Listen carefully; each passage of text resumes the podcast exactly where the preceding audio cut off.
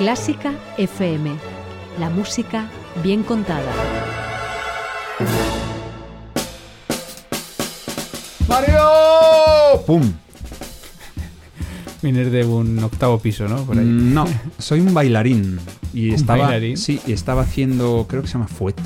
Esta figura que consiste en sobre una sola pierna dar vueltas y vueltas y vueltas. Pues parece que te has quedado del escenario al público. Pero es que he hecho, entonces he hecho mi salto acrobático mortal de necesidad y al caer es cuando te he nombrado. Pero es que no entiendo cómo no pillas rápido quién soy.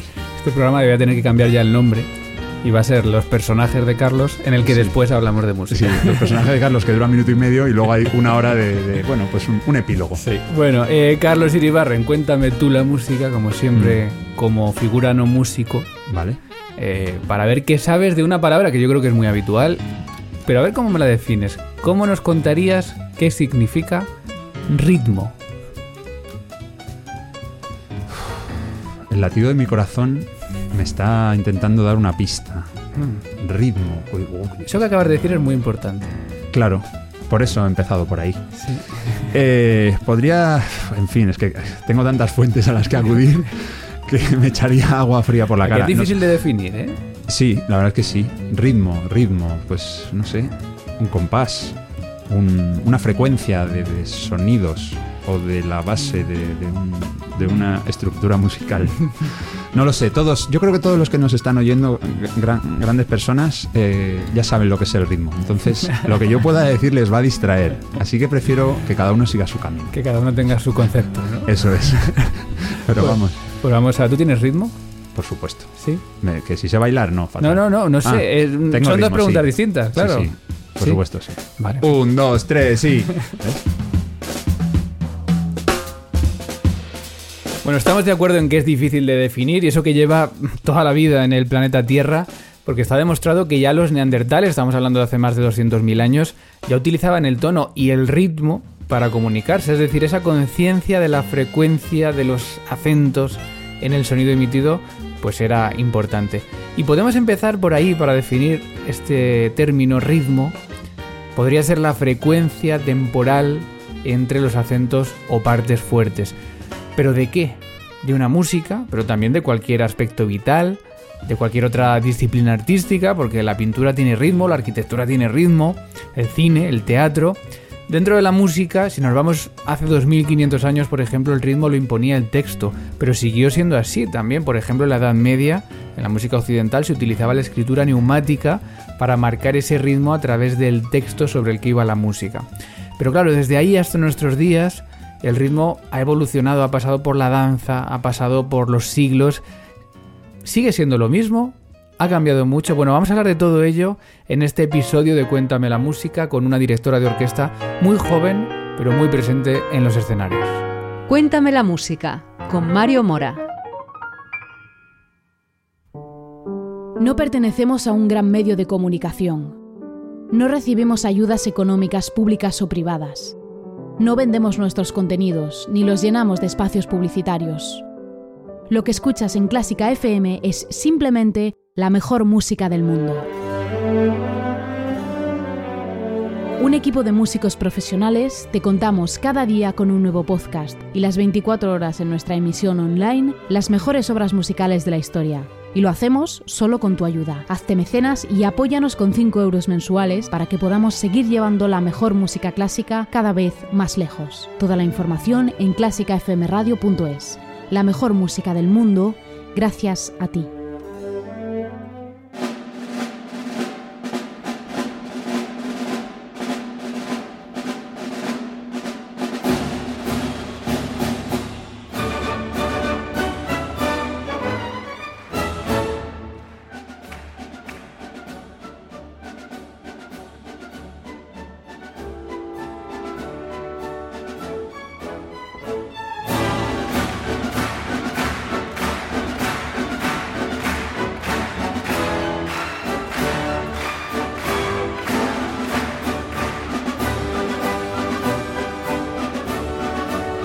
Gracias a todos por escucharnos, por apoyarnos, por seguirnos en redes sociales, ya sabes, en Instagram, en Twitter, en Facebook, también en TikTok y también en Twitch, que hoy no estamos ahí por una cuestión ajena a nosotros que tiene que ver con la conexión a Internet, pero que pronto seguiremos allá, así que nos puedes seguir también en Twitch, en Clásica FM.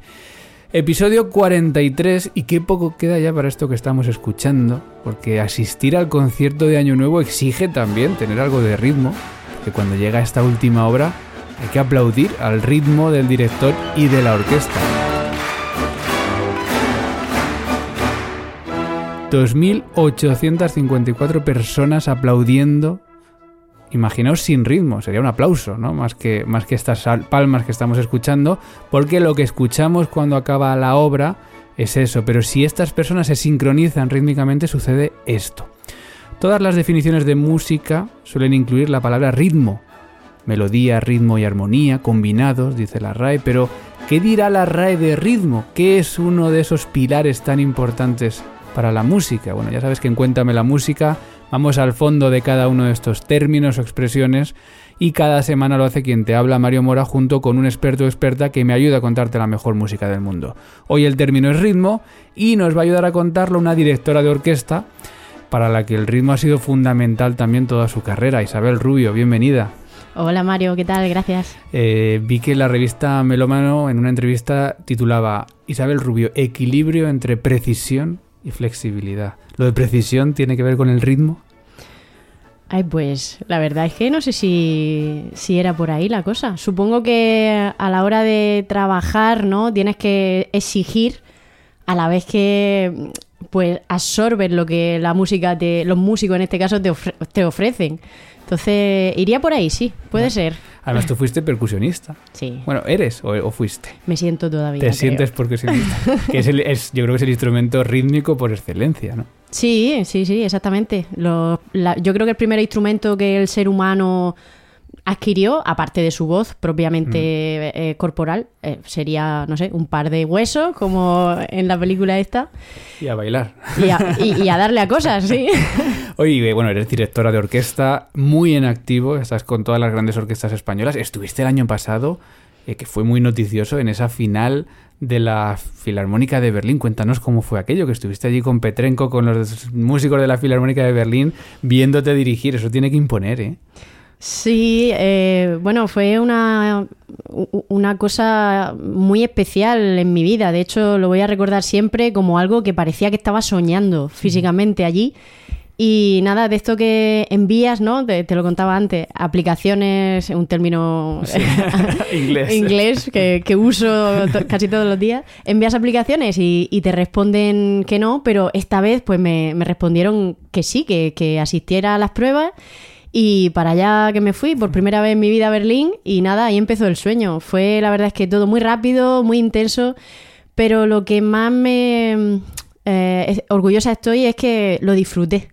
Mm. Es decir, como yo ya era feliz estando allí, pues una vez que empezó las pruebas, eh, perdón, que empezaron las pruebas, pues nada, intenté hacer lo que mejor eh, lo que más de acuerdo yo estaba conmigo misma, hacer la música que yo sentía, mi interpretación y, fui feliz. Y bueno, y eso, y encontrarme con los pedazos de músicos de, la Orquesta Filarmónica de Berlín y Petrenko el último día en la final, pues fue una pasada, que te voy a contar. ¿Te acuerdas que dirigiste en la final? En la final, eh, sí, uh, una obra de Beethoven que debería acordarme y ahora mismo no me acuerdo. Tiene muchas. ya, sí, no es de las más típicas, eh, era una obertura. Ah. Mm, bueno, me acordaré. Eh, lo siento, lo siento ahora mismo. Llevas un programa cada semana, como para acordarte de. bueno, debería, no sé. Eh, lo que sí me acuerdo fue el, el de Vichy, el fauno. La siesta de un fauno que me encanta. Y, y, fue otro sueño dentro de un sueño. O sea que fue una No es, no es una obra excesivamente rítmica, que es de lo que vamos a hablar hoy, pero tiene mucho ritmo dentro, ¿no? Eh, vamos a hablar de ello, vamos a descubrir curiosidades más allá de lo que se pueda saber sobre el ritmo, que antes lo intentábamos definir y nos costaba un poco, y vamos también, por supuesto, a disfrutar de la mejor música del mundo. Si nos vamos a la RAE, eh, dentro del ritmo hay una definición musical, que es la tercera acepción, que dice proporción guardada entre los acentos, pausas y repeticiones de diversa duración en una composición musical. Y si nos vamos, como siempre, a los Oxford Dictionary of Music, hay cuatro páginas sobre ritmo, es decir, es un término con mucha enjundia, que empieza diciendo, el ritmo musical crea la sensación de abarcar todo lo que eh, tiene que ver con el tiempo y el movimiento, es decir, con la organización temporal de los elementos de la música sin aportar cuán flexible pueda ser en metro y en tiempo, la irregularidad de los acentos y la variación de los valores de duración. Hay que pensar muy bien las palabras que uno escucha aquí porque, porque hay mucha... Tiene mucha profundidad todo lo que tiene que ver con el ritmo. ¿Qué es para Isabel Rubio el ritmo? Pues mira, para mí eh, es lo más importante de la música, es lo básico, es lo primigenio, es lo que se puede asemejar ¿no? al latido del corazón, del cuerpo humano. Es lo que el germen de todo lo que está en funcionamiento dentro de la música. Y yo diría pues más o menos lo que ha dicho la RAE, porque también lo hemos oído, ¿no? que sería eh, la organización de esa sucesión de silencio y sonido porque los silencios también son ritmo, o sea, tienen un, sí, una entidad dentro de este, de este ritmo, mm, valga la redundancia, y aparte tiene que tener una inercia. No es. Eh, también tenemos los patrones rítmicos ya denominados a, este tipo de motivos característicos de los estilos y que ya entraremos ahí. Pero eso tiene que haber una organización de silencio de sonido y que tenga una inercia, que no esté estático. Hmm. Eh, lo del silencio es interesante, ¿no? Porque nadie piensa en el silencio cuando piensa en el ritmo, pero es importante porque es lo que separa esa parte fuerte y ese acento del otro, ¿no? Es, curioso. Eh, ¿Un director está para marcar el ritmo? Un director está para marcar lo que la orquesta necesite de él. Y el ritmo es una de, las cosas, ¿no? Por ejemplo, eh, si tenemos una agrupación tirando más a amateur o infantil, se le necesita del director algo Mm, algo más que marque el ritmo y el pulso que una agrupación profesional, ¿no? Porque, bueno, pues están aprendiendo a unirse, a estabilizar su, su ritmo vital, en este caso también musical, los jóvenes, los niños y las agrupaciones amateurs. Y las agrupaciones profesionales ya quizás no tanto, sino otras cosas. Por ejemplo, Cristóbal Soler, eh, que también fue mi profesor unos años, me dijo una vez, eh, los directores a las agrupaciones amateurs y, más jóvenes, eh, lo que tienen que marcar es cuándo tocar. Al músico tienen que marcarle cuándo tocar y a las profesionales cómo tocar. Es decir, cuándo eh, no tiene por qué coincidir con el ritmo, con la parte fuerte, sino cuándo tiene que entrar esa nota, ¿no? Sí, o sea, más un poquito eh, teóricamente, ¿no? De una forma, generalmente hablando, por supuesto, más teórica y los profesionales ya ese ritmo interno lo tienen, porque son profesionales y no hace falta estar haciendo hincapié tanto en el ritmo como en otro tipo de cosas, ¿no? Más etéreas. Curioso esto que, acabas de comentar. Eh, lo que estábamos escuchando, esta marcha Radevsky, eh, que es música rítmica, yo creo que la gente lo podría definir como música rítmica. Eh, los Dictionary of Music of Music dice que la música rítmica suele ser la que tiene un carácter rítmico perfectamente predecible y con muy pocas variantes. Es decir, una música en la que tú ya intuyas cuál es el siguiente ritmo y por eso permite, por ejemplo, ahí que la gente pueda aplaudir eh, durante la marcha, que tú has dirigido, por cierto, algunas veces. Eh, ¿Cómo es eso de que el público tenga que ir al tempo de la orquesta o la orquesta se adapta al ritmo del público? Que eso yo escucho, lo he escuchado a veces, que, el ritmo no va como tal, ¿no? Eh, ¿Cómo vives esa, esa experiencia? Bueno, precisamente la marcha Radesky yo me bajaría y me iría, porque es que me cansa tanto esta obra ya. Pero, Va sola además, ¿no? El director hace poco ahí ya. Play. me bajaría y me sentaría a hacer palmas. Pues eh, bueno, estoy en, acuerdo y en desacuerdo ¿no? con esa frase, pero no todo tiene por qué ser rítmico cuando sea intuible, sino el ritmo abarca también la velocidad de los pulsos, que ahora entraremos, supongo, en, esta definición de pulso, ritmo y, tempo. Ah, una obra más rítmica no tiene por qué tener un ritmo estable y otra menos rítmica, un ritmo o más lento o menos estable. Yo creo que sería también lo que has dicho, eh, tener un ritmo fácil, eh, intuible, sí, sí que sería lo que pienso, pero no que fuera más rítmica por ser intuible.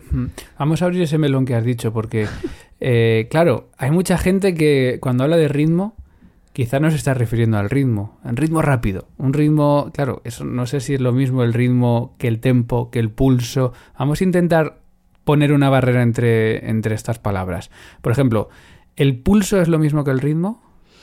No.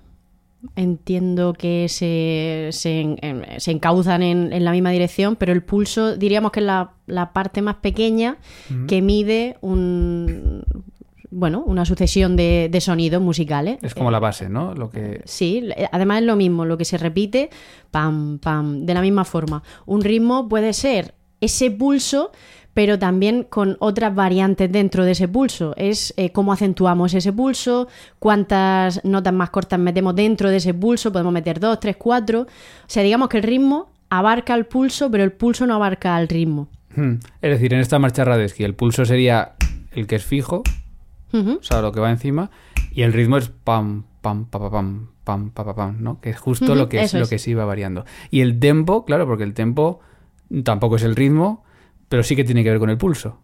Claro, el tempo es la medición de ese pulso, ¿no? Eh, los tempos son eh, cuántos pulsos hay en un minuto, que ya musicalmente se ha, se ha hecho así, de esa forma. 60 pulsos por minuto, pues andante 60, eh, de- 120, alegro 120, que también el tempo puede abarcar... eh, pues esto, eh, caracteres, ¿no? De, de la música. Alegro es alegre, moderato es moderado, grave es muy lento y, Sí, sí, sí. y abarca más, más cosas aparte de simplemente un En- sonido. Entonces el director de orquesta está más con el pulso que con el ritmo. O depende mucho. Pues depende. Eres gallega ahora. casi, casi. Eh, las dos cosas, ¿no? Depende de, de lo, lo que decíamos al principio, de lo que necesite la orquesta. Sí que, por ejemplo, si te pones a marcar eh, un 4x4, cuatro negras en un compás, pam, pam, pam, pam, ¿vale? Está marcando el pulso. Pero puede que dentro de ese 4x4 haya que hacer más énfasis en el ritmo. Por ejemplo, una obertura, ¿no? Que tenemos un pulso lento de, de dos golpes en un compás. Cham, cham. Ese sería el pulso. Y dentro de ese compás tendríamos el siguiente ritmo. Cham, cham, cha, cham. Si marcas eso, que lo acabo de hacer Sí. eh, con las manos. Lo colgaremos en redes sociales para que la gente lo vea. Pues eso sería marcar el ritmo, que a veces es necesario más, a veces es necesario pues menos. Esa es la, la labor del director también es esa, es ver cuándo hay que marcar qué. Claro, ¿Mm? claro. Estamos aprendiendo dirección también hoy, pero estamos hablando de ritmo, eh, algo que, claro, está en la vida. Al final el ritmo, luego vamos a hablar de un documental que hay de Simon Rattle y lo que suena en el documental es el corazón. Cuando empieza el documental hay unos metrónomos y después empieza a sonar el corazón. Pam, pam, pam. Claro, eso ya nos, nos genera un, un ritmo casi vital, ¿no? Todo el mundo tiene ritmo, de alguna manera. Es así. Sí, sí, yo ahora mismo llevo un ritmo vital que voy a estresarme el día. Por ejemplo, ¿no? Cuando, cuando estás más estresado, el corazón te va más rápido, aunque estés sentado en el sofá. Si llevas un ritmo, lo que hablábamos de la inercia. Si tú llevas una etapa súper, súper agobiante de no parar de hacer cosas, de exigencias, de viajes, de... Al final el corazón te va más rápido por defecto. Te cuesta más dormir, te cuesta más pararte a respirar.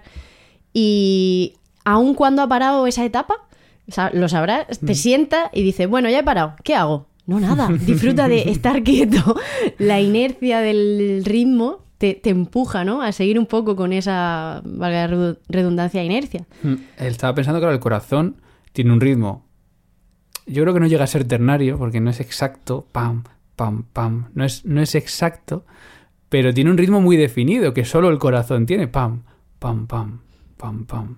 Y cuando no tiene ese ritmo es cuando se dice que hay arritmia, ¿no? Que es que no coincide. Pero claro, cuando hablamos de que se nos acelera el corazón, no se acelera el ritmo, sino que se acelera el pulso, realmente, o el tempo, ¿no? O sea, iría por ahí la cosa. Eh, es, es, ¿Tú crees que la música rítmica gusta más al público? Es decir, es un, es un, algo que, el que, que la gente disfruta porque intuye y porque se mueve con ella. Mm, a ver, a mí sí. la música rítmica la tengo más cercana, ¿no? Pero quizá por, por mi naturaleza percusionista. Eh, yo creo que depende de la etapa vital en la que estés. Porque creo que cuanto más mayor te haces, más vas abriendo tu mente a otro tipo de música, ya más rítmica o no, más rápida o menos rápida, ¿no?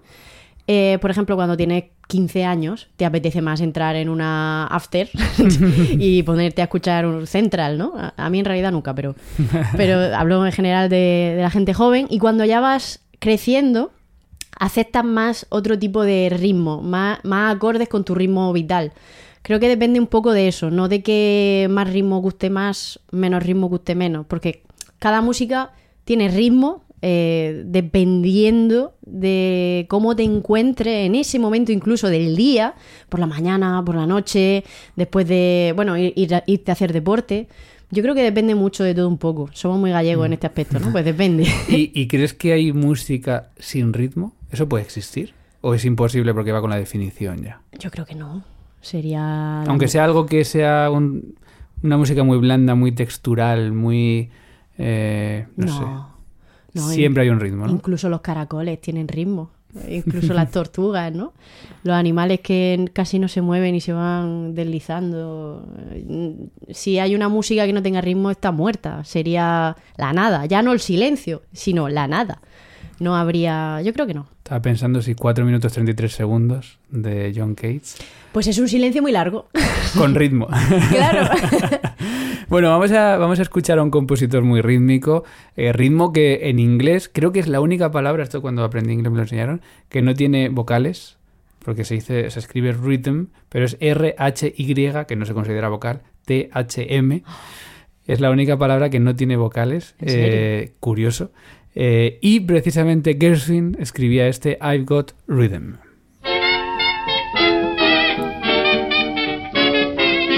I got rhythm, I got music, I got my man who could ask for anything more. I got daisies green pastures, I got my man who could ask for anything more. Old man trouble, I don't mind him, you won't find him round my door. I got starlight. I got sweet dreams.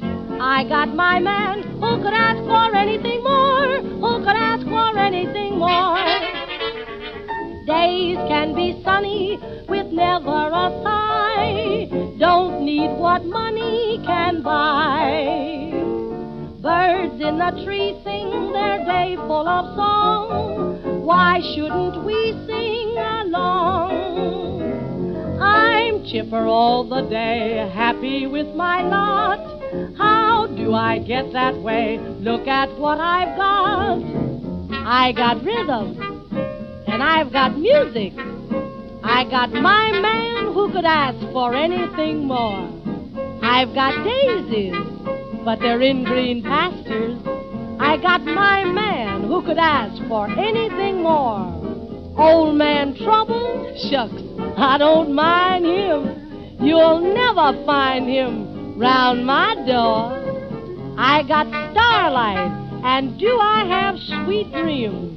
I got my man who could ask for anything more. In fact, who wants anything more? Da da da da da. Da da da da da. Da da. Da da. Da da da da da. Da da da.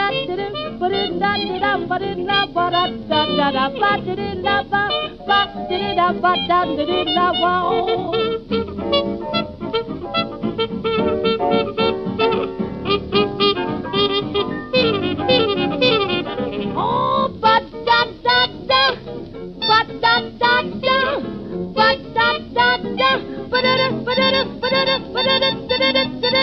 I'm saying I got rhythm, I got music, I got my man who could ask for anything more. Lord, I got daisies and in green pastures. I got my man who could ask for anything more. Old man trouble, I don't mind him. You won't find him round door. I.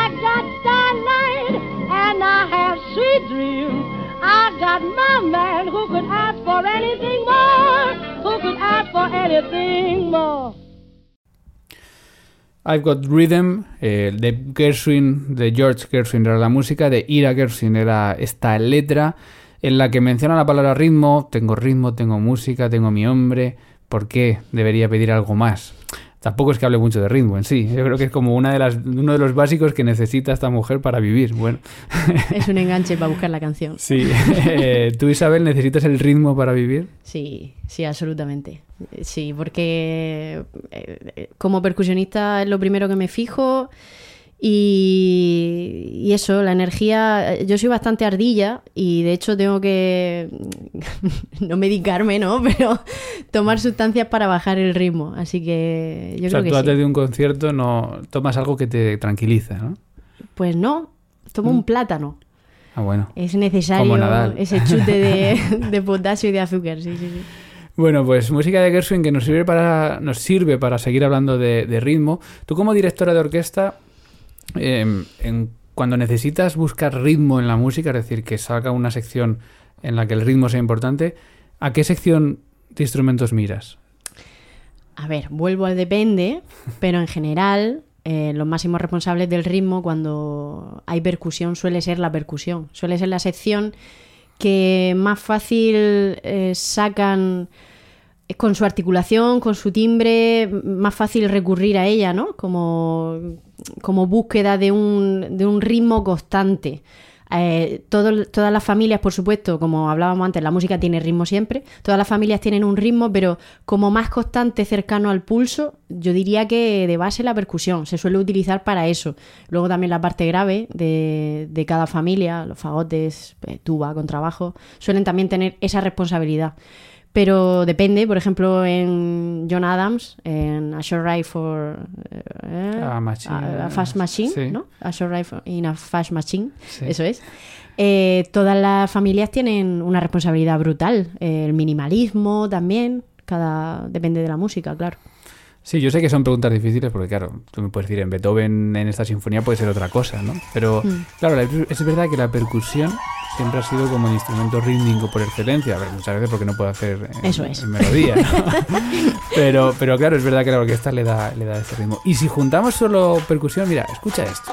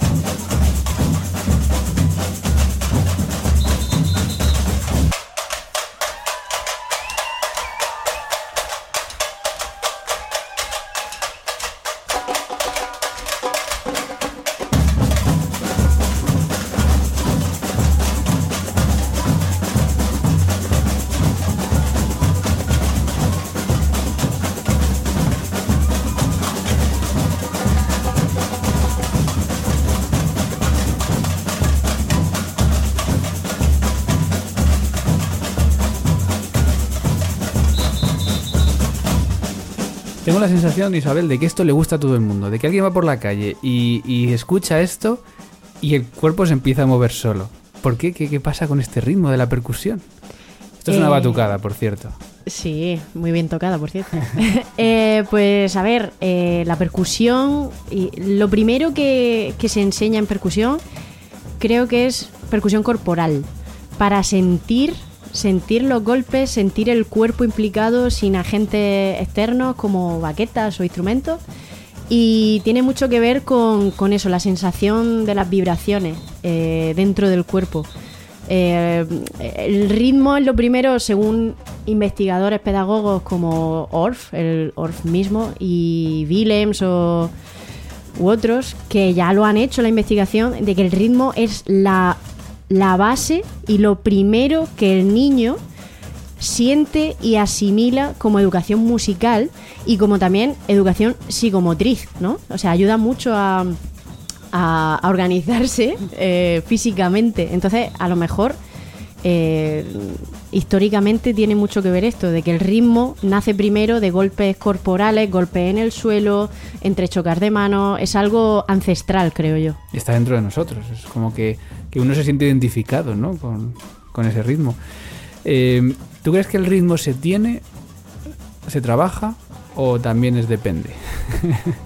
Pues sí, las dos cosas. Creo que se tiene y se trabaja. Hay gente, todos tenemos ritmo, si O no sea, hay gente, hay gente que no tiene, que puede no tener ritmo Sí, y, Ah. y eso no hay quien lo trabaje. pues es arrítmico como las arritmias del corazón. sí, hombre, se puede trabajar eh, a base de más repeticiones. De hecho, recuerdo cuando era profe de percusión que me venían los niños de iniciación y algunos tenían un ritmo nato impresionante. O sea, a la primera te reproducían cualquier ritmo que les, que les pidiera y otros que me, que me costaba mucho, ¿no? Sacarles esa repetición. También tendría que ver a lo mejor con si tienen buen oído, si tienen peor oído, pero bueno, yo creo que va todo enlazado. Eh, hablamos de ritmo musical, oído musical. Entonces yo creo que sí, que se tiene y que se trabaja.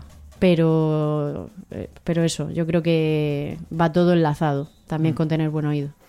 Hay un documental eh, que se llama Rhythm is It, como el, el ritmo es esto, ¿no? Eh, en el que participa también Simon Rattle, del que hablábamos antes, y cogen a 250 niños, es un documental alemán, cogen a 250 niños eh, para bailar con una coreografía bastante compleja la consagración de la primavera de Stravinsky, que es una de las obras también complejas en cuanto a ritmo. ¿Tú la has dirigido?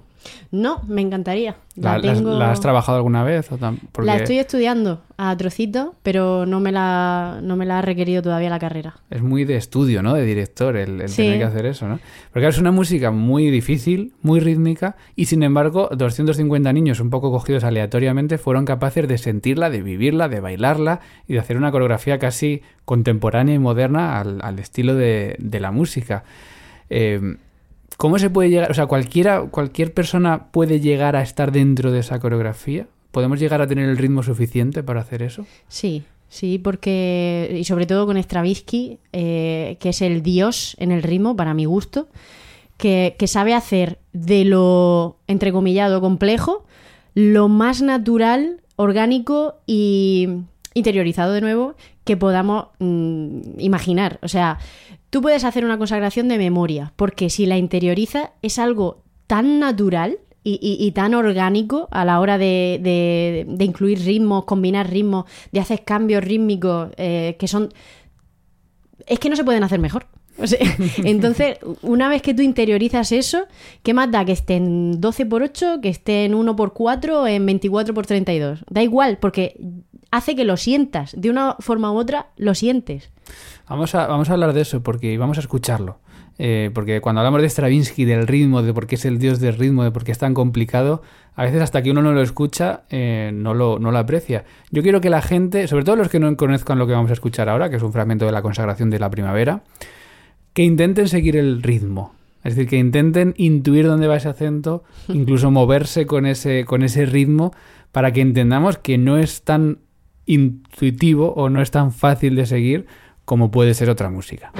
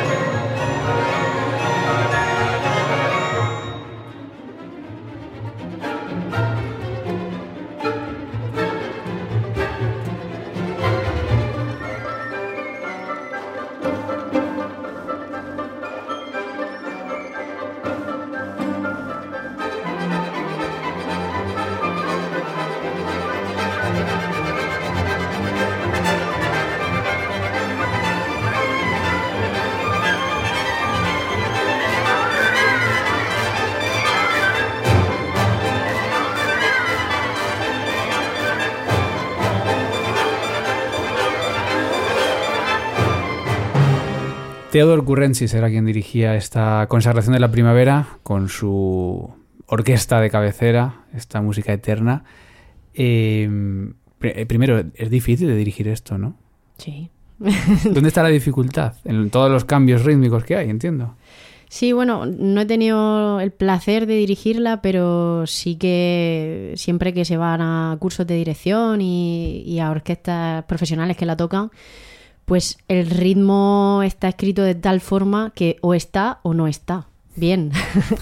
No hay, no hay, no hay término medio. no. Es verdad que hay, fíjate, que a lo mejor el pulso sí que es continuo porque pam, pam, pam, pam, pam, pam, pam. Pero dónde van cayendo los acentos es lo que es lo difícil, ¿no? Eh, segundo, mm, ¿dónde está la... Diga, tú lo, lo comentábamos mientras lo escuchábamos, ¿no? Una persona que no sepa de música, que se ponga a bailar con esto, ¿es capaz de sentir hacia dónde va la música? ¿Tú qué crees? Sí, o si no intuirlo, sí que se puede sentir el carácter o, la intención, ¿no? Eh, además tiene muchísima den- densidad instrumental, eh, la consagración. Tiene instrumentos que no se suelen usar y tiene timbre mm, por aquella época muy nuevo. El, el uso de la tímbrica también influye. Entonces algo que es nuevo pues puede, puede llevarte a, a sentir cosas que, como tú has dicho, cuando te pones a bailar, a improvisar encima, pues eh, reacciones involuntarias. Yo eh, eh, alguna vez he dado algún curso de, percu- de, perdona, de pedagogía musical en mi pueblo y la profesora nos decía, venga, a improvisar encima, pero no somos bailarines, da igual, el cuerpo, dejaos llevar. Y con Stravinsky obviamente te puedes dejar llevar que se te va, Esa es la danza contemporánea enseguida ya. seguro, seguro. Oye, di tu pueblo, que no te he presentado dentro de España. ¿De Ah, bueno. Yo nací en Abarán, Murcia, pero he vivido toda mi vida en Águilas, Murcia. Bueno, pues Así queda que- dicho también, ya para... bueno, hablando de, de ritmo, eh, dentro de la teoría del ritmo hay ritmos más sencillos y ritmos más complejos. Eh, y siempre que en clase de música yo recuerdo que nos enseñaban, tanto en el instituto como en el conservatorio, venga, ritmos, tipos de ritmos, ritmo binario, ritmo ternario. Bueno, vamos a, a- a mencionarlo rápidamente porque estamos hablando de ritmos y hay que, hay que hablarlo. Ritmo binario, ¿cómo definimos el ritmo binario, Isabel? Pues un, dos, un, dos, un, dos. un- algo que se subdivida en, En en múltiplos de dos. que se puede caminar porque tenemos dos piernas y, Sí. y por, eso, por eso la marcha que escuchábamos al principio es, es binaria. El paso doble Ujú. es binario. El paso doble empezó siendo ternario. Fíjate, Flipa. esto me interesa. Sí, a mí también, debería haber investigado más, pero eh, José Rafael Pascual Vilaplana siempre lo dice en sus clases. Dice, el paso doble empezó siendo ternario. Era un baile de salón ternario. Era un baile de salón. Luego, claro, era también como el, el- Era una marcha militar también, o sea que era una mezcla de, de muchas cosas. Y al final, todas las marchas o todos los. eh, bueno, tenemos dos piernas, necesitamos que sea binaria, ¿no? Bueno, si eres cojo. Perdón. Esto, esto se queda en el podcast. lo Bueno, sabes. un respeto a los cojos. Bueno, hay danzas menos, menos orgánicas, pero que también son binarias. Por ejemplo, el- la habanera o el tango, pam, pa, pam, pam. Está uno, Hmm. dos, uno, dos, ¿no? Entonces siempre tenemos el dos y después viene otra vez la parte fuerte. Pero tenemos también ritmos ternarios. Ahí tenemos, por ejemplo, el minueto, el vals, la mazurca, la jota, por ejemplo, la jota es ternaria, y que es cuando va cada tres, ¿no? Sí, subdivisión. Bueno, eso es otra cosa. Sí. Que un, dos, tres, un, dos, tres. Eso es. Para esto, claro, vamos a decir que depende también, pero para dirigir, eh, ¿es igual de fácil un binario que un ternario? Mm, sí, depende también. Depende de la obra, ¿no? Depende de la velocidad. El, el- el genial Beethoven siempre tiene esos mm, ternarios a uno. rapidísimos, ¿no? Sí, sí, sí. Y es, es ahí un reto. Es, es lo más difícil de dirigir Beethoven, en realidad. Es una, es una cosa curiosa lo que acabas de comentar, porque él, claro, era el habitual minueto de las sinfonías, que es un un, pam, tres, un, dos, tres. De repente Beethoven llega y esos movimientos los hace pum, dos, tres, un, dos, tres. Tenía un ritmo vital más acelerado. Lo hace como tres veces más rápido hasta que acaba llamando los scherzos en vez de minuetos. sí. Pero claro, vosotros no lo dirigís un, dos, tres con, con el gesto de las tres partes, sino ya directamente cada compás marcáis, ¿no? Sí, es, es- es más natural, porque si ves a un tipo, tipo ahí subido con un palitro que es muy rápido, chun, chin, chin, chun, chin, chin, chun, chin, chin, no, tiene funcionalidad ninguna. Entonces, sí, se simplifica a uno. Eso pero se, puede. A1. Entonces ya, se, ya es casi una subdivisión, que es lo siguiente que vamos a explicar. Aunque el compás es externario, pero casi funciona por vuestro gesto como una subdivisión ternaria. ¿Qué es la subdivisión? Pues dentro de cada pulso, cuántas partes metemos. ¿no? En ese caso, por ejemplo, eh, la marcha tendría una subdivisión binaria. Tan, tan, tan, tan, tan, tan, dos. Un, dos. Pero, por ejemplo, la tarantela Ujú. es ternaria. Para, pa, para, pa, para, pa, pa. O en nuestras danzas, la muñeira, Ujú. estaba, estaba buscando, es tatara, tatara, tatara, tatara, tatara, es la que tiene la, la subdivisión ternaria. Y dentro de nuestras danzas, por, por no hablar de otras, eh, tenemos también ritmos compuestos. ¿Tú conoces eh, la- el zorcico, por ejemplo? Sí, ¿Cómo es el famoso zorcico. El Eh, zorcico tiene un compás de 5 por 8 Eso es. ¿Cómo funciona esto? Pues eh, un pulso lo divides en, en tres y el otro en dos, o al revés. La verdad es que no he, he podido dirigir ningún. O miento, sí, alguna vez en alguna suite de danzas vascas. Sí, sí, sí. Pero sería el baile de los cojos, ¿no? Claro, un, porque dos, tres, un, dos, un, dos, tres, un, dos. Entonces tu gesto cambia, la velocidad de tu gesto cambia en cada en cada acento. Es decir, no es, no es algo, tu gesto no es continuo, sino que Ujú. un, dos, tres, un, dos, un, dos, tres, un, dos. un. Eso es. Bueno, vamos a escuchar uno y que la gente lo, lo experimente, ¿vale? Eh, Por supuesto me he ido a Guridi, a. Jesús Guridi, que es el compositor vasco quizá por excelencia, y dentro de sus 10 melodías vascas, la última precisamente es este Zorzico.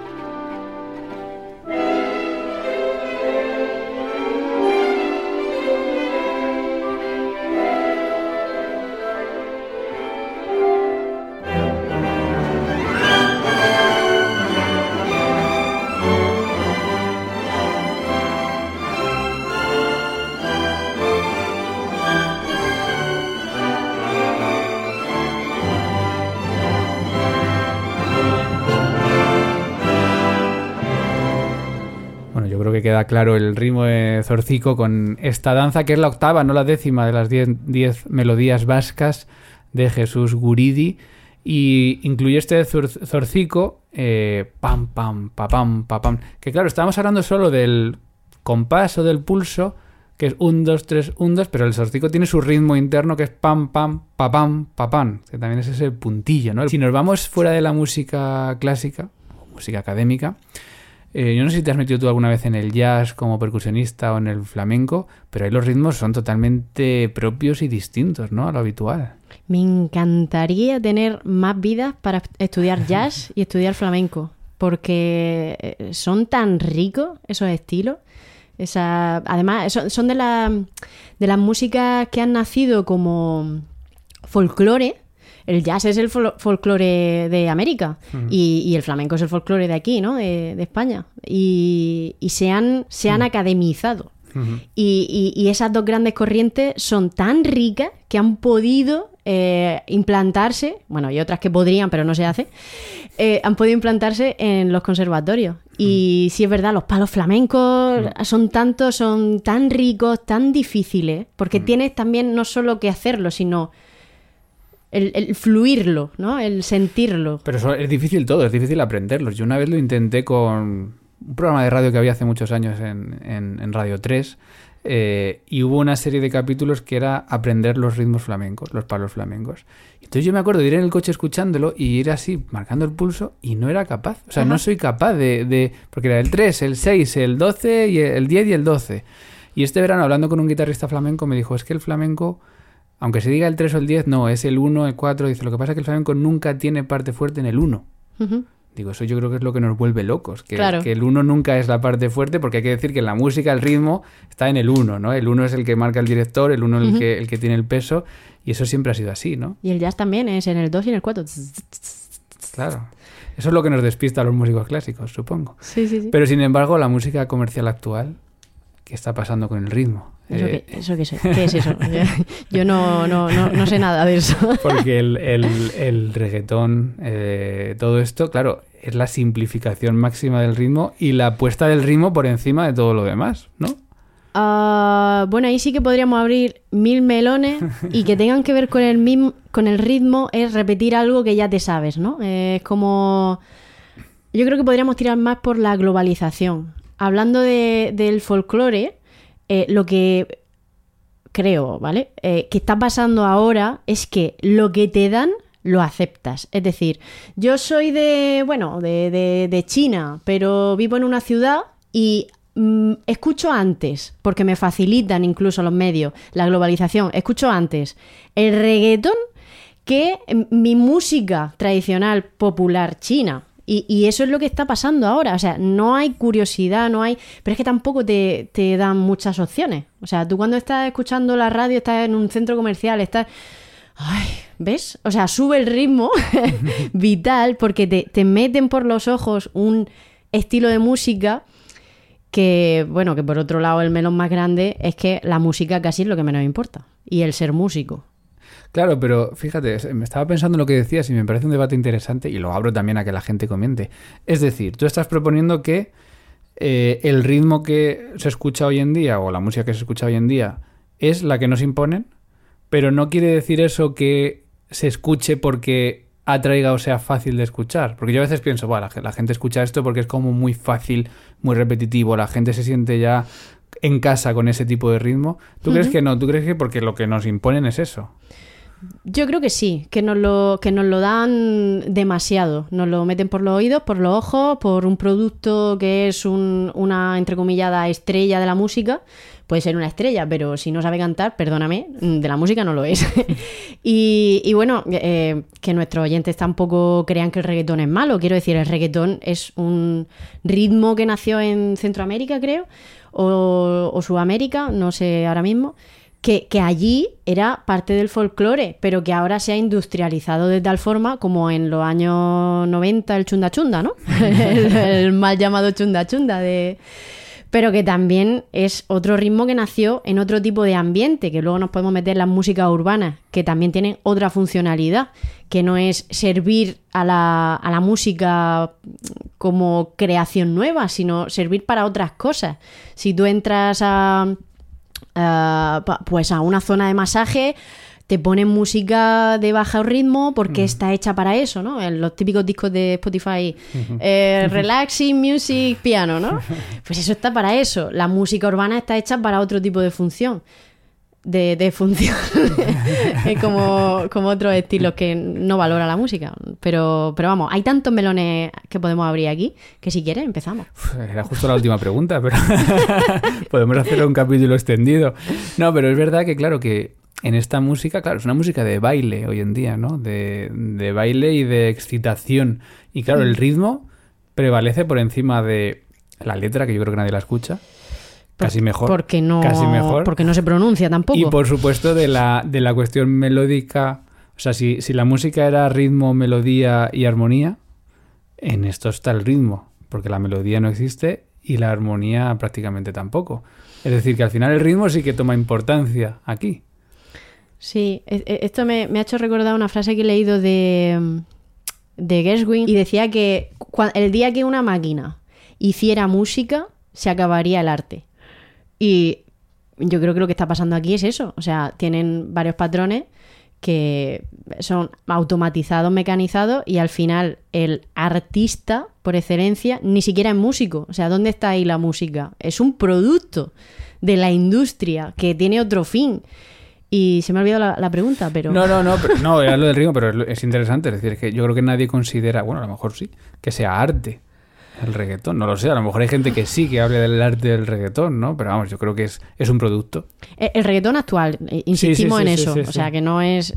Que es, es- es lo que reina ahora en este producto Mm. globalizado. Hablamos del reggaetón como se podría hablar de otros ritmos, lo que pasa que es como el ritmo más eh, popular hoy en día en, en ese ambiente de música urbana o, o de música bailable, ¿no? El reggaetón, pero cualquier otro ritmo de los que se bailan en las discotecas, al final el ritmo es lo que más está presente en este tipo de, de música. Sí, porque volvíamos a, a lo que hablábamos, que es lo más primario.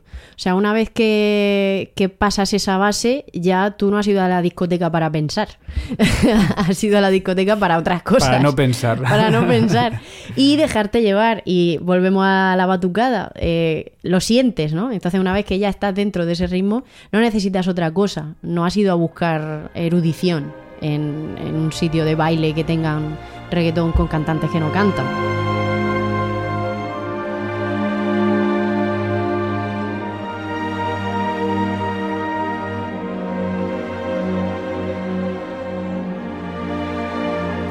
Pues esto es música, es la música.